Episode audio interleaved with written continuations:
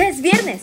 En el Poder Judicial de Yucatán te mantenemos al tanto de las noticias más relevantes de la semana en nuestro podcast Justicia al Día. Escúchalo en la sala de prensa de nuestra página www.poderjudicialyucatán.gov.mx.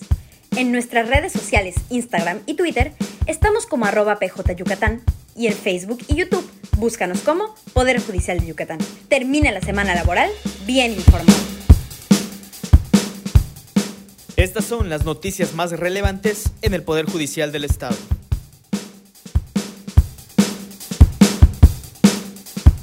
Poder Judicial del Estado de Yucatán inició una campaña de comunicación interna para reforzar el conocimiento entre servidores y servidoras judiciales de su protocolo de actuación frente a casos de violencia, acoso y hostigamiento sexual, publicado en diciembre del año pasado. La campaña, denominada Conoce, Previene y Difunde, inició el pasado 9 de agosto con el fin de contribuir a reforzar la lectura y conocimiento de este documento que se encuentra publicado en la página web del Poder Judicial del Estado para su consulta. La campaña, que se difunde en redes sociales institucionales y páginas web de la institución, tendrá una duración de cuatro meses y se enfocará, mediante artes digitales y otros recursos, a resaltar los conceptos y principios plasmados en el documento.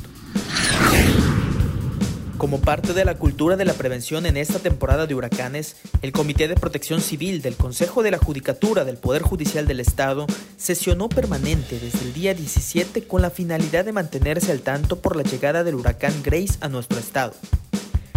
En ese sentido, el día 18 de agosto, mediante el Acuerdo General Conjunto AGC 210843, los plenos del Tribunal Superior de Justicia y del Consejo de la Judicatura se suspendieron labores en todos los órganos jurisdiccionales.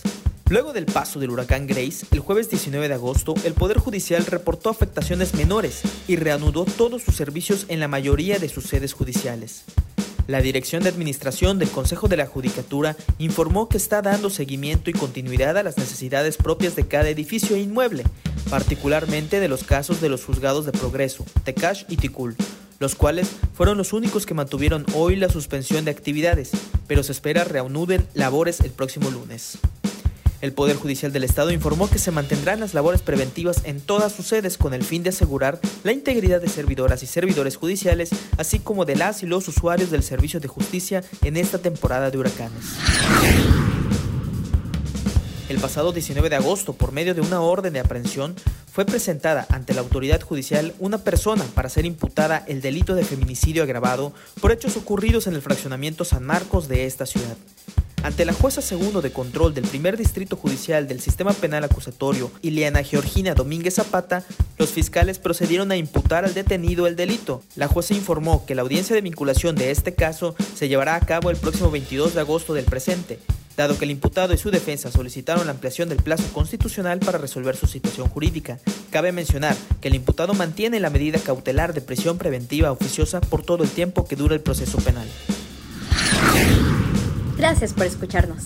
Te recordamos que puedes consultar los podcasts Justicia al Día de fechas pasadas en nuestra sala de prensa y en nuestras redes sociales. Hasta la próxima.